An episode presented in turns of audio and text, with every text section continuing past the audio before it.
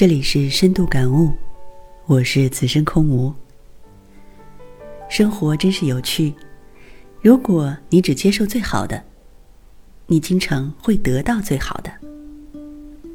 有一个人经常出差，经常买不到对号入座的车票，可是无论长途短途，无论车上多挤，他总能找到座位。他的办法其实很简单，就是耐心的，一节车厢一节车厢找过去。这个方法听上去似乎并不高明，但是却很管用。每次他都做好了从第一节车厢走到最后一节车厢的准备。可是每次他都用不着走到最后，就会发现空位。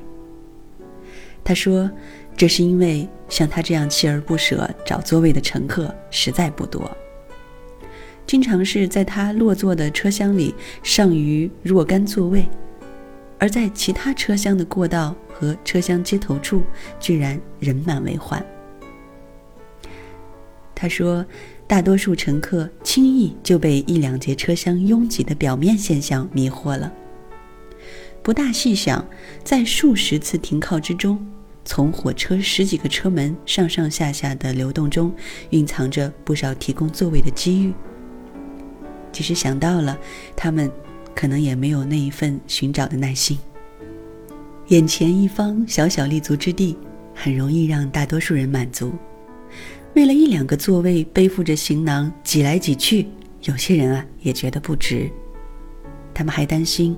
万一找不到座位，回头连个好好站着的地方也没有了。